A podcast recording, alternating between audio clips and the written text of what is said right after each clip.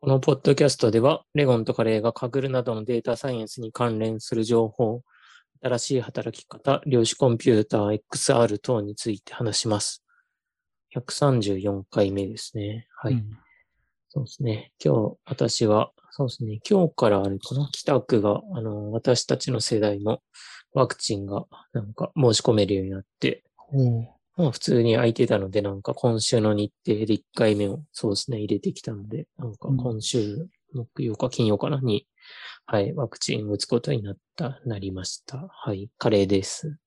いいっすね。なんかこっちはまうだ確定してなくて、あ、とそりうあえずなんですね。 8月ぐらいに、あの、うん高齢者60歳ぐらいが始まるよぐらいしか連絡来てなくて、あ、はいやっぱ地域に結構よりますよね。みたいですね。まあ、そもそうんうもん島根県にそこまで出てないんで、もしかしたら後回しにされてる可能性もああ、あんのかなとか、勝手に思ってますけど、はい、はいなんとか。で、えっ、と、私の方は、ちょうどそうの島根県がすごい最近雨で、はい。はい、いろいろひどくて、そうですよそうでねす。ねはいニュースにな,、ね、もうなってましたもんねやっ。ぱこっち来てから一番降ってますね。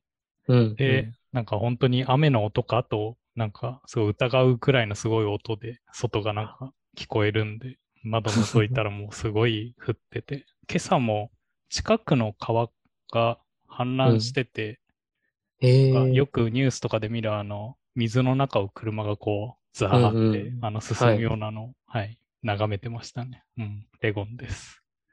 レゴンさんの地域というか、住んでるとこは、あの、避難勧告みたいなの出なかったんですか避難勧告は一応その土砂災害が発生しそうな地域に限定ぐらいで、はいおー、全域までは出なかったですね。うーん。でも最近はなんかあの、アラートのなんかレベル基準みたいなの変わったらしくて、もう避難勧告でしたっけが出たらあーもう避難しないといけないみたいので、そ一っ応かまあそういうのは気をつけて見てたんですけど、はい、はいとりあえずまあ家にいればなんとかなりました、ねなんとかっていうことで、今はじゃあもう、そんなに大雨でもないんですか今、時点では。どうなんあ、今の時点では、はい、大丈夫うんうで、んけど、本当に今朝も1日だけで結構急に来たんで、うんはいまだなんか油断はできないというか、うんはい、早く梅雨が明けてほしいですね。うん。うん。はい。そうですね。間もなくですよね、多分ね。梅雨明けうんも。はい。うん。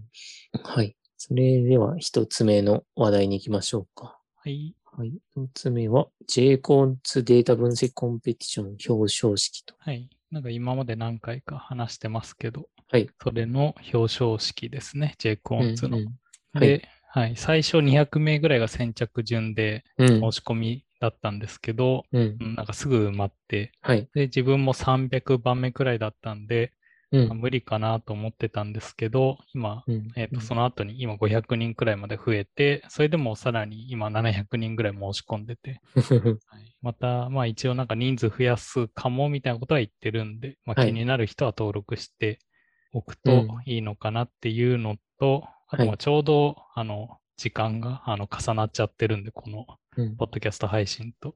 ああ、そっか。いへえ、本当ちょうだど。月曜日のはい19時から21時なんで、うんうん。もしかしたら休むか、はい、時間ずらすかするかもしれないですね。ちょっと見たいんで。確かに、そうですね。はい。で、えっ、と、発表も、えっ、と、まあ、この発表のテーブル、タイムテーブル見る感じでは、上位3名の方ですかね。はい。うんの人が、えっ、と、話してもらえるみたいで、特に、まあ、自分、あ、えっ、と、4人か、4人いますね。で、えっうんと自分が一番気になってるのは、その、結城さんっていう方ですね。このは人いが本当にシステムトレード界隈の人で、うん。あの、まだ、その、なんですかね、あの、機械学習系の人だったら、他の勉強会とかで話聞く、まあ、機会も多いんですけど、やっぱそうんのシステムトレーダーの話を聞けるってうんなかなかないですし、結城さんもそこまで表に出てくるような人でもないんで、はい。うん。なんで、その話が聞けるのはすごい楽しみにしてますね。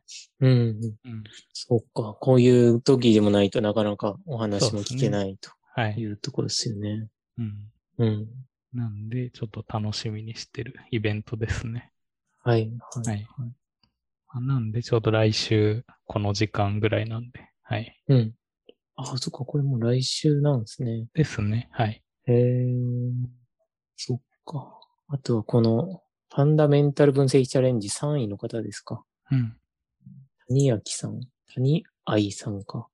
この方が将棋の棋士の方なんですよね。ああ、ええはい。それで、あの、データサイエンスをすごいやっている、うん。まあ、将棋の棋士の方という方で、はい。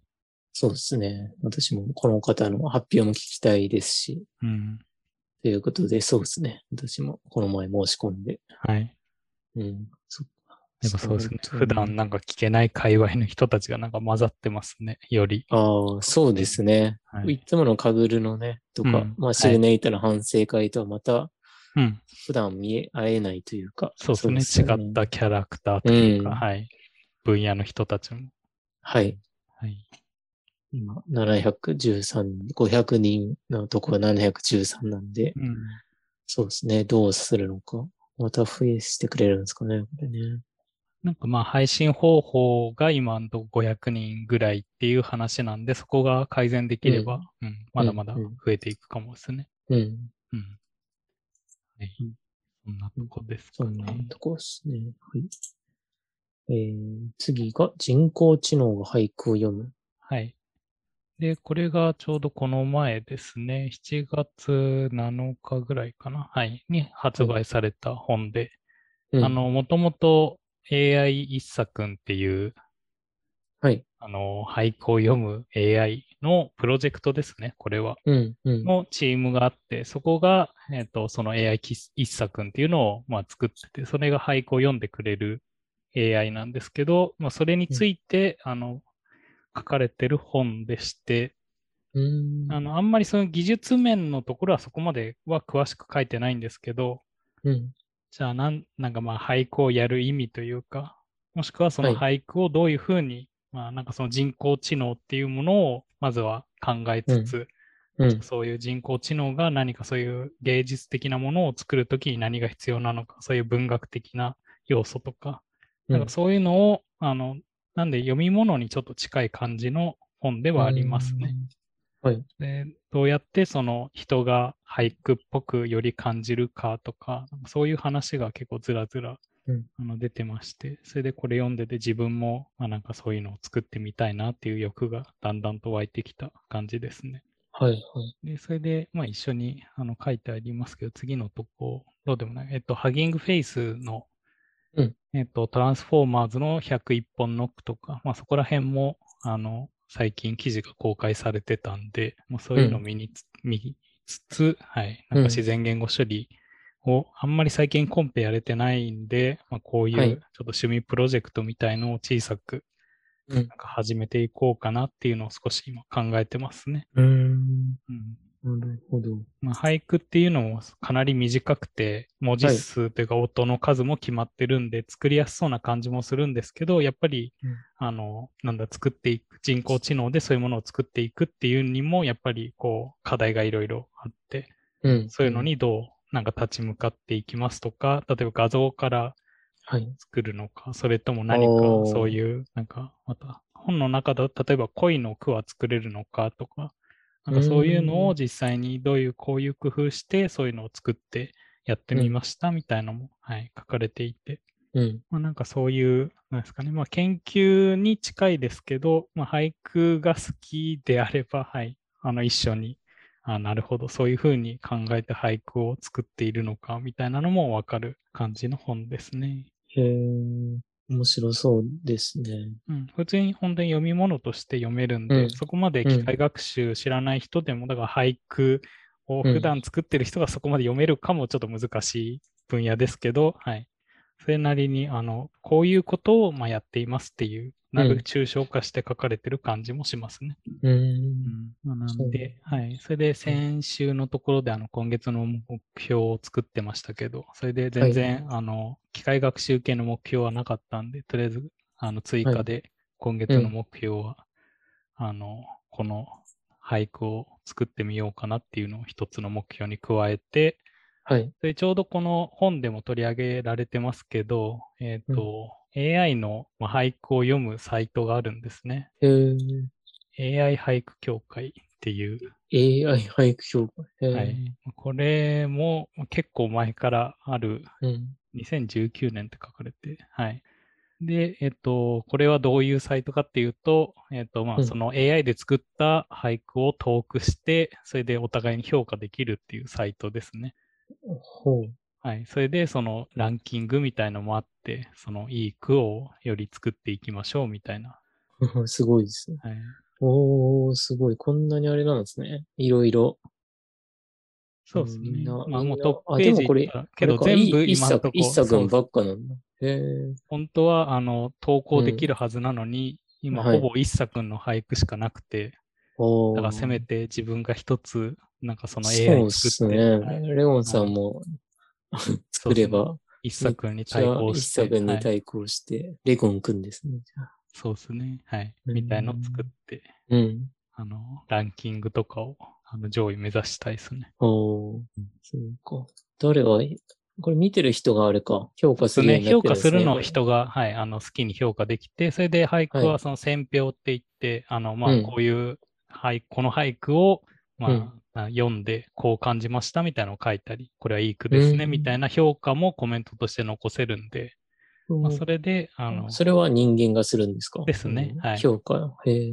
まあ、実際に機械学習側でもなんか評価はするというか、例えば、あ、やっぱりあのギャンというか、元の学習データがあるんで、すごい元の俳句に近いもの、だからこれはもうなんかあの場所が読んだ句だよねみたいなのが明らかに分かるものは、なんかもう距離を測っあてあの最初から抜いておくとか、あとやっぱ季語がないとか、17音じゃないみたいな、そういう評価はあのなるべくうん自動的にやって、それでそういう自然なあのうん俳句というか、うん新しい句がっていうのを、まあ、このサイトというか、とかに投稿しているようにはしてあるみたいで、まあ、それでここで、はいあ。の実際に人間がその AI が作った俳句を読んでいいんじゃないのみたいな評価をできるサイトですね、ここは。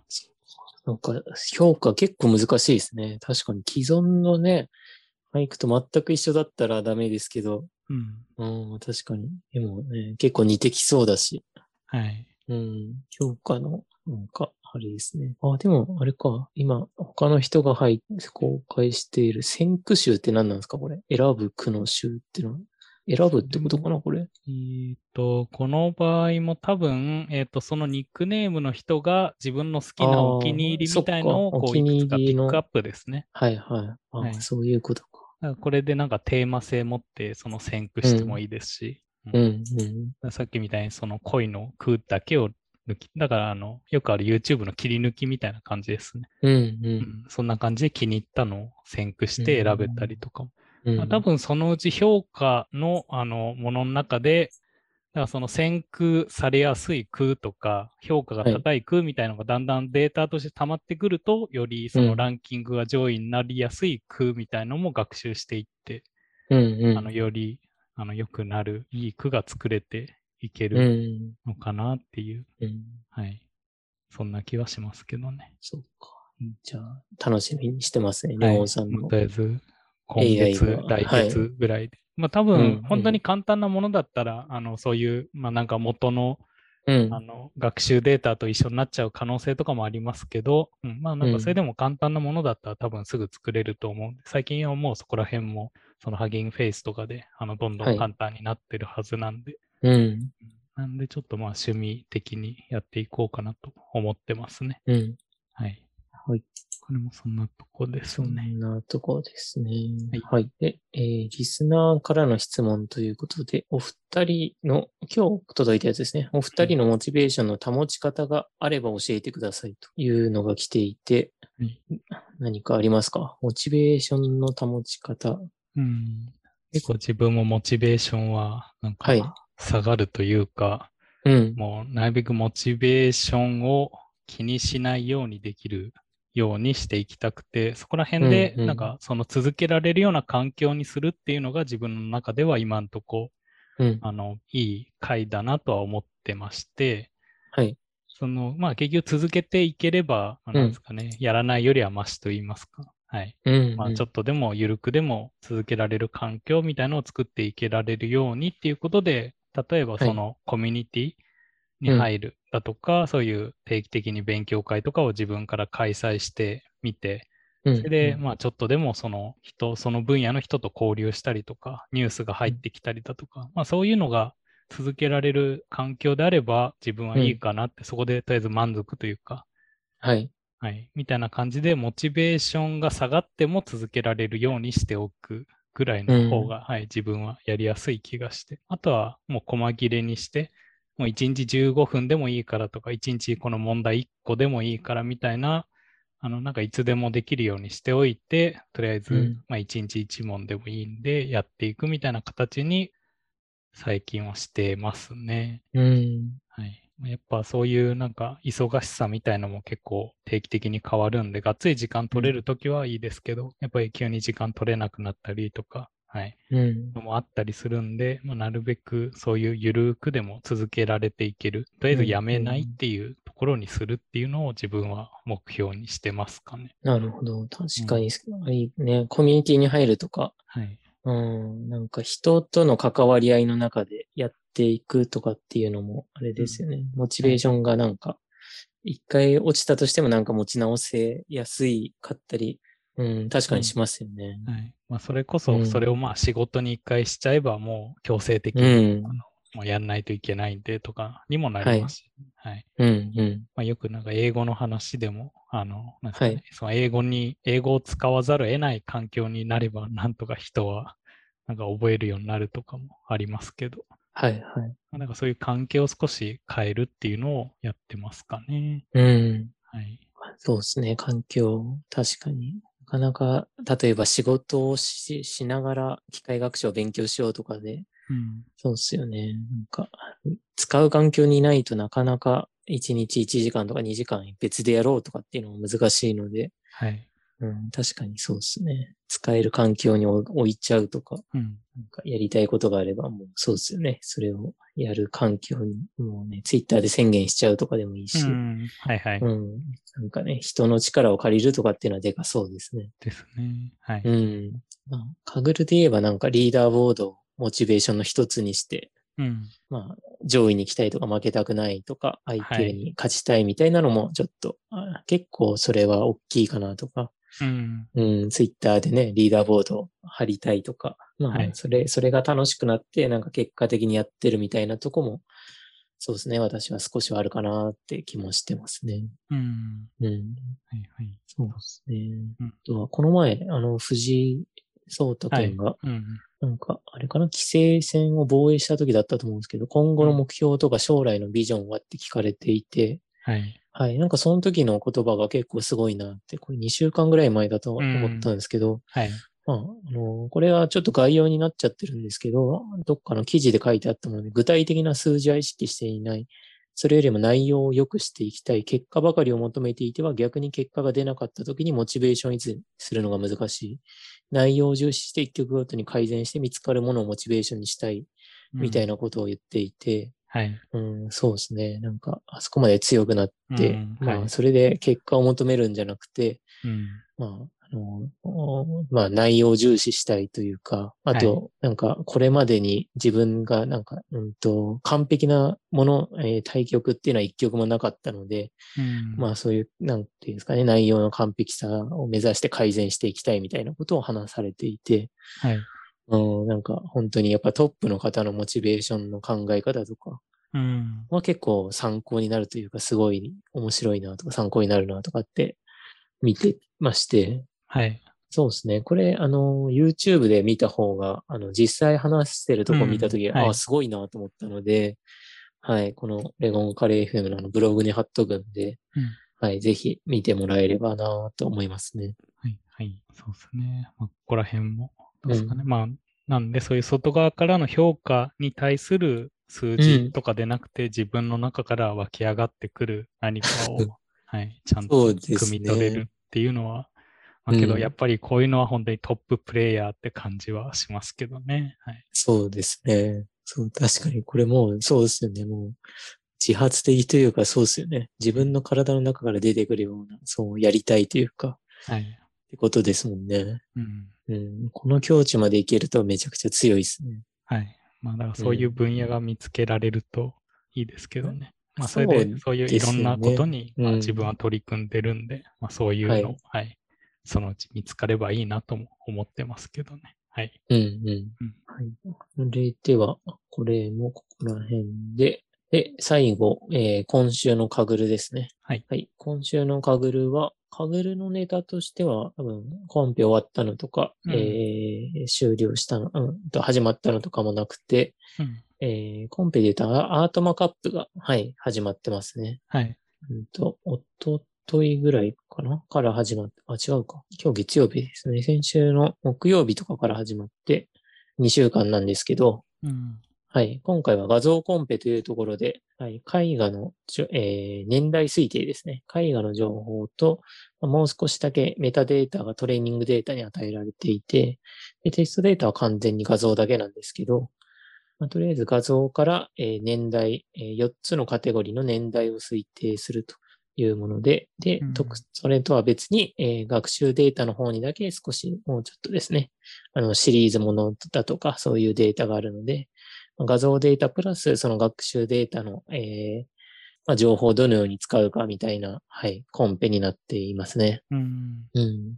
これは、あの、初心者、えー歓迎というところで、まあ、確かオープンデータみたいなものからやれ、やられてるようなコンペなんですけども、はい。えーはい。ただ、そうですね。結構ツイッターとかディスカッションとか見てると、まあ、とてもやりごたえのあるというか、うん。まあまあ画像だけじゃなくて、その画像を、えーまあ、ディープラーニングでするっていうのは多分あの共通なんですけど、あとはトレーニングデータにしか与えられないその、まあ、データをどのように使うかみたいなところで、結構上級者の人でもすごいやりごたえのあるような感じになってい,、るようなタスクになってますね。はい。はい。それで、えーまあ手がつかない人のためにアートマークアップはまあ初心者講座とかですね、その後の、まあ、2回ぐらい YouTube であの主催の方が、えー教えてくれるんですけど、うん。そうですね。今回は、まず1回目は、この土曜日になって初心者講座というので、そうですね。PyTorch で、まあ、うんと、まあ少しずつ、あの画像の読み込みとかで、えー、トレインのローダーとか、あ、トレインじゃない、データのローダーとか書いて、で、うん。えー、PyTorch を使って学習していくっていうのを、まあ、しあの1回目の初心者講座で教えてくれて、